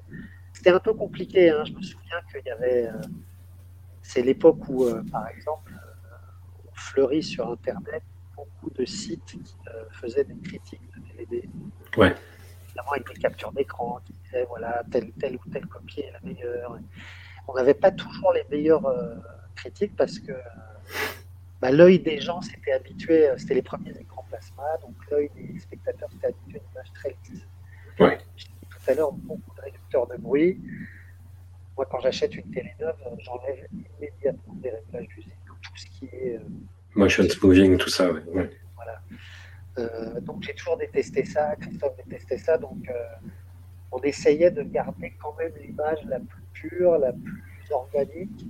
Moi j'aime bien le grain, euh, ça ne me dérange pas qu'une image fouille un peu. Et, euh, et je te dis, voilà, c'était toujours un, un équilibre. On a passé vraiment, excuse-moi, je développe beaucoup, on a passé beaucoup de temps là-dessus, à Mhm. réfléchir là-dessus, parce que, bah oui, le- le- les films de Hong Kong, euh, ils arrivent dans des états parfois un peu compliqués. quoi. Les problèmes de collage de- du négatif à l'origine qui font que, voilà, le, il y avait des- ce qu'on appelle des problèmes de déclenchement, tu sais, quand tu passes d'un plan à l'autre et que l'image saute un peu. Ouais. Comme si elle sautait en fait dans un, dans un projecteur euh, virtuel qui n'est plus là, mais voilà. Donc ça, bah, ça se corrigeait en rajoutant des bandes noires et puis en, en calant l'image. Mais voilà, tu coupes un peu les pieds de Bruce Lee. Hmm. Ça Donc ça, on voyait ça par exemple sur les copies qui sortaient en Angleterre, on n'était pas très fans. Donc on essayait quand même de mettre beaucoup plus de, de travail là-dedans pour, euh, pour respecter au maximum le, filtre, le notre copie de Hardboil à toute épreuve. On a passé euh, au moins enfin, presque une semaine sur l'étalonnage plan par plan. Putain, ouais. On voulait pas que les films vieillissent trop vite. C'est des films qui, euh, Euh, vu le, voilà l'esthétique du cinéma de l'époque, ben, tu prends un film de, comme Hard Boiled qui date de 92, les, vestes à épaulettes de, Anthony Wong, couleur saumon, ou le, souvent les, voilà, la, direction artistique n'était pas optimale. Euh, elle était ce qu'elle pouvait être de mieux. Je le film. C'est un des, c'est un des films de, John Woo les plus sophistiqués justement euh, de l'époque, à toute épreuve. Et on voulait vraiment qu'il brille de mille feux. Quoi. On voulait qu'il soit le, le plus beau possible. Et, euh, donc, ouais, je pense qu'aujourd'hui, enfin, il y, y, a encore aujourd'hui des gens qui viennent me voir et qui me disent même avec les Blu-ray, votre copie DVD euh, de À toute épreuve reste la meilleure. Et ça, c'est un des grands sentiments de fierté que je garde de l'époque HK euh, vidéo. Hmm. Presque largement plus que les textes qu'on a pu écrire ou les, voilà, les, filmos qu'on a pu publier ou des choses comme ça, qui étaient pour moi plus euh, un moyen vraiment de, de, partager la, passion avec nous. Non, puis ça vous empêchait pas de faire les taquins par, par ailleurs. Enfin, tout, tout, tout, le monde, je pense, dans le milieu de l'édition et dans les fans de cinéma HK, euh, l'édition de, de, Gunman de Kirk Wong parce qu'il y a un film caché dessus. Que euh, beaucoup de gens, et moi y compris, préfèrent Gunman de Kirk Wong, à savoir euh, Shanghai Grand de, de Pullman Kit. Oui, on pouvait se permettre, on pouvait, comme je t'ai dit tout à l'heure, on, a pu, on a pu se permettre des choses vraiment presque inédites, quoi. Il y avait c'est euh, Victor Adida qui, euh, à l'époque, dirigeait toute la partie vidéo de Metropolitan. Il nous a jamais emmerdé sur un budget. Euh, il nous a laissé faire ce qu'on a voulu. Et puis, en se doutant que, ouais, ça allait pas toujours être. Se, retrouver au niveau du, budget, quoi. On allait pas forcément vendre assez de, DVD pour rentabiliser le, ce qu'on avait investi dedans, mais c'était pas grave. Il travaillait aussi un petit peu pour la pérennité, un petit peu pour l'histoire. Et donc, euh, on pouvait se permettre de cacher un film en, easter egg dans un DVD parce qu'en plus, on savait que la communauté fonctionnait à fond mmh. à cette époque-là. Ça allait très très vite se savoir et que ça resterait pas un easter egg pendant très longtemps. Quand il fallait faire des choix éditoriaux, bon, bah, on pouvait pas tout sortir un film comme Shanghai Grand, bizarrement, était plus difficile à sortir que Gunman. Et puis, voilà, comme c'est deux films qui se correspondent bien, qui se complètent bien, qui sont deux euh, productions workshop, ouais, on aimait bien faire les taquins, oui, c'est vrai. Et ça vous a permis de faire découvrir d'autres auteurs. Je connaissais absolument pas Seijun Suzuki, par exemple, et j'ai complètement découvert à travers vos coffrets, j'en suis tombé euh, dingue amoureux. Est-ce que toi, il y a, hum, des, coffrets, justement, tu me parlais un petit peu justement des collections parallèles qu'avait pu lancer Christophe Gans, euh, et des, des objets dont tu es particulièrement fier? Alors en tant qu'objet, oui, il y en a quelques-uns qu'on a fait à la fin les vraiment les deux années avant que je quitte HK euh, Vidéo, on s'est vraiment fait plaisir. Euh, les coffrets euh, Suzuki, comme tu l'as dit, ouais, c'était des, des, des, choses qu'on était très très fiers de, de sortir. Ah, puis les copies étaient dingues, quoi. le, vagabond de Tokyo, moi, ça, Alors, tout ça, me caressait les yeux, quoi. Le cinéma japonais fonctionne comme, enfin, en tant qu'industrie a toujours mm. été beaucoup plus euh, sérieux que le cinéma de Hong Kong. Donc, la, conservation des copies, la conservation des négatifs, euh, et même le niveau technique à l'époque, au moment du tournage. Je veux dire, c'est des studios, mm. c'est des films qui ont une tenue technique euh, très supérieure à, beaucoup de films de, Hong Kong. C'est des films vraiment incroyables, les films de Suzuki. Moi, je l'ai rencontré dans ce, durant ce premier voyage dont je t'ai parlé avec Julien Carbon. Mm-hmm était allé au Japon et euh, pour le cinéphage et on avait fait euh, une interview de Suzuki à cette époque-là. Et, euh, j'ai découvert le, ce cinéaste à ce moment-là. Oui, il, était à l'époque un petit peu oublié. Il était en, en cours d'être redécouvert, mais bon, il avait eu tellement de problèmes avec les studios que voilà, à ce moment-là, il était, il était un petit peu, un petit peu oublié. Et Christophe a fait acheter les, droits de suffisamment de films pour qu'il y ait aussi un panel, un éventail là, de, de son cinéma qu'on puisse montrer. On a sorti euh, la collection de la joueuse à la pivoine, je crois qu'il y a sept films. Mhm. Euh, il y en a plusieurs qui sont réalisés par un très bon réal qui s'appelle Katotai. Ça aussi, c'est des, euh, un coffret dont j'étais très fier, là, qui, est très beau. On s'est fait plaisir sur deux, trois trucs qui étaient vraiment importants pour nous. Le, le coffret euh, Syndicat du crime avec les, les trois syndicats du crime qui ressemble à un album photo. Là, qui est, euh, Il est magnifique cet objet, ouais. ouais. ça, c'est un des objets qu'on a fait grâce à l'imprimeur italien euh, qui était dirigé par une petite famille. C'était une entreprise familiale, on imprimait en Italie. Et c'est des gens qui ont été euh, extraordinaires. On leur a fait faire euh, des. Vraiment, on leur, on leur a fait refaire des choses euh, dix fois. Ils étaient, ils étaient très passionnés. Et ils étaient très heureux de travailler sur des beaux objets comme ça, là, qu'ils n'avaient pas beaucoup l'occasion de faire, surtout dans le, dans le milieu de la vidéo où c'est plus. bon, bah, on fait une boîte, on écrit le titre dessus, on met une jaquette et puis voilà. Mhm. Donc euh, des coffrets, oui, avec des euh, le boîtier en tissu d'histoire de fantômes chinois, avec les, les- les petits boîtiers individuels à l'intérieur, avec les petits fours individuels. On était, voilà, c'était, euh, on s'est fait plaisir sur quelques objets comme ça là pour que ça. Et qu'est-ce qui a. hum, co- co- comment est arrivée la fin, on va dire, de cette aventure Alors il n'y a pas vraiment eu de fin en fait. Ouais. Euh, euh, ce qui s'est passé, c'est que en fait, on avait presque été dépassé par notre succès. C'est-à-dire que quelques années avant, personne ne connaissait les films d'Hong Kong et personne n'en voyait. Et puis d'un seul coup, il y a eu les phénomènes. euh, je crois que c'est Océan Film qui avait sorti The Mood for Love à l'époque. Mhm. Euh, ils ont fait un million d'entrées, ils ont vendu je ne sais pas combien d'exemplaires du CD de la bande originale. Euh, Adieu ma concubine a, bon- a très très bien marché. Canal Plus a commencé, euh, Studio Canal a commencé à sortir euh, Porco Rosso, les, justement Sonatine, les films de Takeshi Kitano et de Tsukamoto. Et, et c'est des trucs qui ont quand même pas mal marché. Et puis nous, on a eu, euh, on a eu le, vraiment un, un moment charnière qui a été la sortie de Shaolin Soccer. Ouais. Voilà, on s'y attendait pas du tout. Euh, on sort une comédie de Stephen Chow. Alors, à l'intérieur du groupe des nerds de, fans de cinéma de Hong Kong, il y avait encore une plus petite euh, communauté qui était les fans des films de Stephen Chow. Euh, qui était quand même un goût acquis. Il fallait aimer ça, que ça. Moi, au début, Ah, le Moleito, c'est dur, ouais. Pour les, les tout premiers, bon ben, je me disais, euh, c'est les films des Charlots, quoi.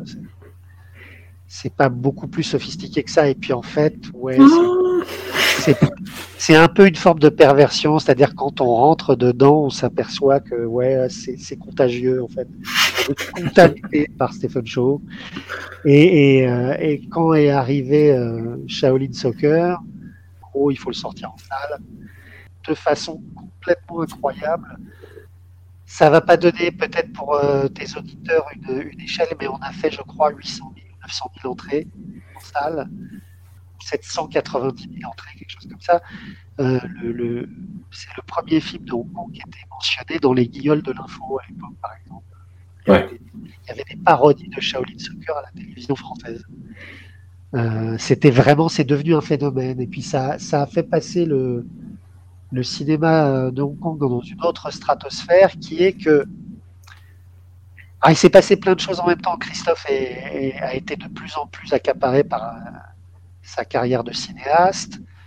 Tous les gens du groupe HK, voilà, on faisait euh, euh, des choses un peu dans notre coin. Julien Carbon et Laurent Courtiot sont devenus eux-mêmes réalisateurs.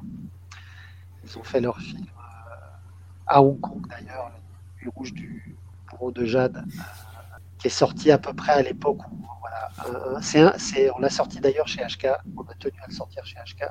C'est presque un des derniers films dont je me suis occupé moi. Moi-même, je suis parti euh, pour euh, essayer de, rentrer un peu dans ce métier, de devenir scénariste. Et en fait, presque naturellement, on avait, on décidé que naturellement, voilà, une fois que le travail était fait, euh, on pouvait s'arrêter. Tout à coup, bah, il n'y avait plus vraiment besoin de numéroter les DVD, il n'y avait plus vraiment besoin du label HK. Euh, tout à coup, on pouvait sortir, euh, n'importe qui pouvait sortir des films asiatiques sous n'importe quel label, voilà, ça y est, les gens savaient de quoi on parlait. C'était plus ce truc complètement hiéroglyphique, incompréhensible, indéchiffrable. À partir du moment où ça faisait partie du paysage, la nécessité absolue de sortir des choses sous le label HK n'était pas aussi impérieuse. Ceci dit, le label HK en fait existe toujours. Ouais. Euh, voilà, c'est plus l'équipe, il n'y a plus le magazine. Mais ceci dit, on reparle régulièrement de peut-être là c'était la mode de sortir des versions reliées, un peu commémoratives, peut-être refaire un numéro un peu commémoratif de tout ça, mais il faut voir qu'en l'espace de très très peu de temps, on a vécu tout ça, c'est-à-dire qu'on est passé de numéro zéro avec euh, Brigitte Lid en couverture, euh, où c'était encore le, voilà, la chasse gardée de quelques dizaines de, de, geeks à Paris et en France qui euh, fréquentaient à peu près tous les trois mêmes boutiques d'import et de, et d'import de comics américains et puis d'import de VHS et de trucs comme ça. Là, il, y a, il y trois boutiques en France. Euh, en quelques mois et en, à peine trois ans, on est passé à euh, John réalise un film avec John Travolta et Nicolas Cage. Ouais. Il fait des, centaines de millions dans le monde. On, on sort Shaolin Soccer en salle. Euh, Stephen Shaw devient une star en France. Et puis, et puis tout ça, quoi, tout en même temps, en fait, c'est allé très très vite. Euh, beaucoup de collections euh, sont sorties euh, en, même temps que nous. tout à coup, il y avait des films de Hong Kong en compétition au Festival de Cannes. Johnny To était reconnu par les cahiers du cinéma positif. Voilà. HK, le magazine ne servait plus à grand chose en fait. Alors, je vais être peut-être un, un, peu catastrophiste, lyrique, tout en même temps, mais avec ce qui se passe à, Hong Kong en ce moment, avec la tutelle de la Chine qui se raffermit euh, beaucoup plus tôt que prévu euh, sur euh, l'ex-colonie britannique, avec ce projet de loi, enfin qui n'en est plus un, hein, cette loi qui est passée de censure rétroactive sur des œuvres qui seraient jugées litigieuses, est-ce qu'il n'y a pas un devoir quelque part de, justement de préserver ce cinéma-là? Tu me disais qu'il y avait un gros problème de préservation des copies aussi. Est-ce que ce cinéma-là, c'est pas quelque chose qui risque de disparaître en fait? Je suis pas assez qualifié pour parler de la situation politique qui est très très grave, mhm. euh, mais tout a tellement changé, c'est-à-dire que moi j'ai vécu ce changement-là de façon assez brutale aussi. Hein. J'ai fait un, euh, j'ai fait plusieurs interviews euh, de Leslie Chung avant qu'il meure. Et, et, voilà, au début, je crois que c'est 2003, il y a son suicide et quelques mois ou quelques semaines après, la disparition d'Anita Moy qui euh, meurt de maladie. Euh, ça marque un peu la fin d'un âge d'or. Ça a été un gros traumatisme. Ça a été un énorme traumatisme. Moi, je l'ai vécu comme le signal que voilà quelque chose était en train de se terminer.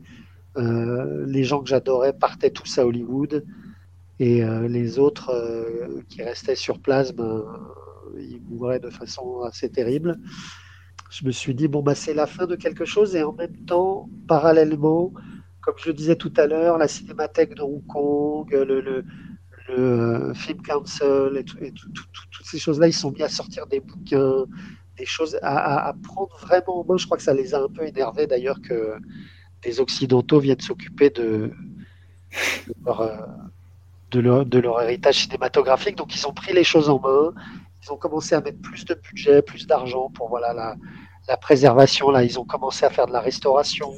Les gens qui étaient nos interlocuteurs dans les sociétés euh, de dans les compagnies de distribution comme euh, Emperor Film Group ou, euh, ou Media Asia, là, ces, ces gros catalogues de vente, ils ont eux vécu aussi une transition qui est qu'avec toutes les chaînes câblées sur toute l'Asie, il a fallu qu'ils restaurent les films pour les mettre en HD, pour pouvoir les distribuer sur ces, sur ces plateformes. Les films Show Brothers, qui étaient complètement invisibles pendant 25 ans, euh, ont été rachetés par Celestial Pictures et puis euh, se sont mis à ressortir. Alors, pas toujours de façon idéale, mais tout à coup, les films étaient visibles. Bah, il y a souvent des, visions, des versions censurées, en fait, sur toutes ces plateformes euh, chinoises officielles, en fait. Voilà. Hmm. Donc, ouais, ça, c'est c'est pas HK et c'est pas un distributeur indépendant français qui peut prendre en main la préservation euh, du patrimoine et voilà et la censure politique et toutes ces choses-là. Donc euh, nous, on a, on a ces copies. Ce qui se passe aujourd'hui, c'est très grave. C'est très grave pour les Hongkongais. C'est horriblement euh, triste. Euh, en même temps, il y a des symboles forts. Je veux dire, Choi qui vient de réaliser un énorme film de propagande. Maintenant, sa carrière est à Shanghai et, et à Pékin, et il vient de co-réaliser le plus gros film de propagande de l'histoire du cinéma chinois. Et tu l'as vu ou pas, du coup? Alors euh, non, c'est euh, The Battle of Tianjin, c'est ça? Et Ouais, non, je l'ai- je l'ai pas encore vu. Parce que Choyark, moi, il y a le, le- je, je- je défends sa carrière chinoise entre guillemets en disant mais si, il arrive toujours à caser un petit, euh, un petit, une petite pique comme ça que, bon, que les censeurs chinois, euh, ils- a priori, ils sont pas dupes, mais, hum, mais, mais qui peut être réinterprété. Et là, quand tu vois la bande annonce, tu te dis ouais, là, je vois pas où est le, la petite pique en fait. Ouais, non, là, il n'y a, pas Ouais. il y a pas de subversion, là, je crois. hein. À voir, hein, à voir, à voir, cela dit. Mais... Mais bon, voilà, le, on, est dans une période où le cinéma chinois commence à, à potentiellement concurrencer euh, Marvel euh, en, en termes de, de- de recettes au box-office. Ils ont, un, ils ont un, réservoir de spectateurs hein, tellement énorme que rien que sur leur territoire, ils peuvent faire l'équivalent des recettes d'un film américain sur le monde. Hmm. Donc euh, voilà, c'est ça, ça n'a plus rien à voir du tout avec le petit, euh, la petite industrie provinciale que c'était à l'époque. Ça a beaucoup perdu, c'est certain, euh, en liberté de ton, en transgression, en, en- en tout ça quoi. C'est pour ça que ouais, c'est un, un peu un âge d'or cette Ouais. période. Et en même temps, ça n'a pas changé. Hein. Tu vois, Wong Jing, par exemple, c'est quelqu'un qui a toujours pissé dans le sens du vent et il continue plus que jamais, quoi. Oui, bah lui, euh, oui, lui, c'est un, c'est un commerçant avant tout, donc euh, il vend ce qui se vend en ce moment. Hmm. Euh, il l'a toujours fait, donc effectivement, on peut, on peut lui accorder cette constance-là d'avoir toujours été du côté du manche. Il n'y a pas de problème. il n'a pas de, ouais, je crois qu'il n'a pas trop de, de problèmes politiques. Ah non, non, aucun. Tu, tu vois, par exemple, j'ai vu, j'ai revu pas mal de catégories 3 récemment pour un, un article pour Mad, et j'ai vu euh, toute la série des Raped by an Angel, et le 4 Oui. est scénarisé et réalisé par Wong Jin, et, et c'est un film qui date de 99 et qui est très amer, en fait, justement, sur la situation des, euh, des cinémas à Hong Kong, où Anthony Wong joue un espèce de de chef des violeurs qui s'est reconverti dans le- la projection de films catégorie 3. Il y a tout un discours sur la catégorie 3, sur la fin de la catégorie 3, sur la fin du cinéma hongkongais, et c'est presque malgré le film en fait. Oui, alors il l'a peut-être même pas vu le film, hein, Wong Jing, pour être tout Oui. à fait honnête. Ah il bah, l'a probablement pas écrit, il l'a certainement pas réalisé. Mais il l'a signé. voilà. Mais ça, il l'a signé, il n'y a pas de problème, puisqu'il a, il a toujours fait ça. Il est, euh, c'est plus un homme d'affaires qu'un réalisateur, à vrai dire. hein. C'est, Mmh. Il a toujours eu bon. En plus, le système de Hong Kong favorise ça. Tu as un réalisateur euh, de, de, de, de scènes d'action, par exemple. Ouais. Euh, même sur euh, des films de gens comme Gordon Chan, qui est quelqu'un qui, qui prêtait beaucoup d'attention à la mise en scène, Mmh. c'est quand même Yuan Whooping qui réalise les scènes d'action de Fist of Legend. Ouais, ouais, ouais. Donc, euh, si tu as un bon premier assistant, un bon chef-op et un bon euh, directeur d'arts martiaux, euh, tu peux faire comme Wong Jing quand on a visité le plateau de, de Nicky Larson euh, au moment du tournage. Lui, il faisait tir, son tiercé. Hein, il, avait Paris Turf, euh, Hong Kong Turf devant lui. Et euh, il n'a même pas voulu répondre à notre interview. hein. Il, a- nous a vu arriver, il a dit Vous n'êtes pas là pour moi. hein. Il nous a montré Jackie Chan euh, pendu à un dauphin en plastique euh, au plafond. C'est lui que vous êtes venu voir. Et, et- et voilà, et donc ça a toujours été, euh, ça a toujours été ça, mais, euh, mais c'est aussi ce qui rendait le cinéma de, de Hong Kong vivant. Euh, c'est qu'il fallait qu'il soit immédiatement. Enfin voilà, c'était. C'est un truc que je te dis, c'est que c'est, c'est, à l'époque, ça me faisait le, le- ça me donnait le sentiment d'être comme de la télé, mais que tu allais voir au cinéma. C'était des trucs à suivre, c'était des, des, des, des clins d'œil aux spectateurs. À la, ils, ils tournaient tellement vite qu'ils avaient aussi ce, cette rapidité de, de réaction euh, tout phénomène culturel, euh, que du plus basique au, au, même au bouleversement politique. Et le commentaire était presque en direct. Le film pouvait sortir 3-4 mois après. Hmm. Parce que les films se faisaient vite, parce que le, le, la, la, ville bougeait très vite. C'est une ville qui a toujours bougé très vite. Tu retournes pas à Hong Kong pendant trois ans, tu reconnais pas du tout l'endroit parce que on a construit un immeuble à la place de ce restaurant, on a construit une piscine à la place de ce cinéma, et puis voilà, c'est plus rien qui, il n'y a plus rien qui est pareil à chaque fois. Tu... Hmm. Ça s'est beaucoup aseptisé au fil des années, et après la rétrocession, le fait que bah voilà, ce soit plus cette espèce de, de, de, de place euh, de port franc là, et puis de place un peu économique, ça a été remplacé très très vite par Shanghai. Il a fallu qu'ils trouvent euh, d'autres moyens de subsister. C'est devenu un endroit un peu, c'est un peu un, hub touristique. Quoi. Les gens s'arrêtent à Hong Kong pour aller d'un endroit à un autre aujourd'hui, et puis euh, puis ils ont beaucoup de milliardaires pour euh, sustenter leur économie. Mais bon. Hmm. Euh, moi, ça fait très longtemps que j'ai quitté. Euh, à vrai dire, ça a été un, ça a été un deuil un peu pour moi. J'ai quitté volontairement HK, j'ai quitté volontairement Métropolitane, mais euh, dans les dans les années qui ont suivi, j'ai suivi un peu de loin puisque Léonard Haddad, qui est vraiment le, le complice avec qui j'ai fait toutes ces années-là, et lui, il est resté à Métro, il travaille toujours à Métro, Hmm. donc il m'a donné des nouvelles un peu de loin, mais voilà, j'ai c'est vraiment des, des chapitres euh, de cette histoire qui se sont fermés peu à peu. Pendant quelques années, j'ai un peu arrêté de m'intéresser euh, au cinéma de Hong Kong parce qu'il y avait plus grand chose qui m'excitait. Ouais. Que voilà, j'étais moi aussi passé à autre chose dans ma vie.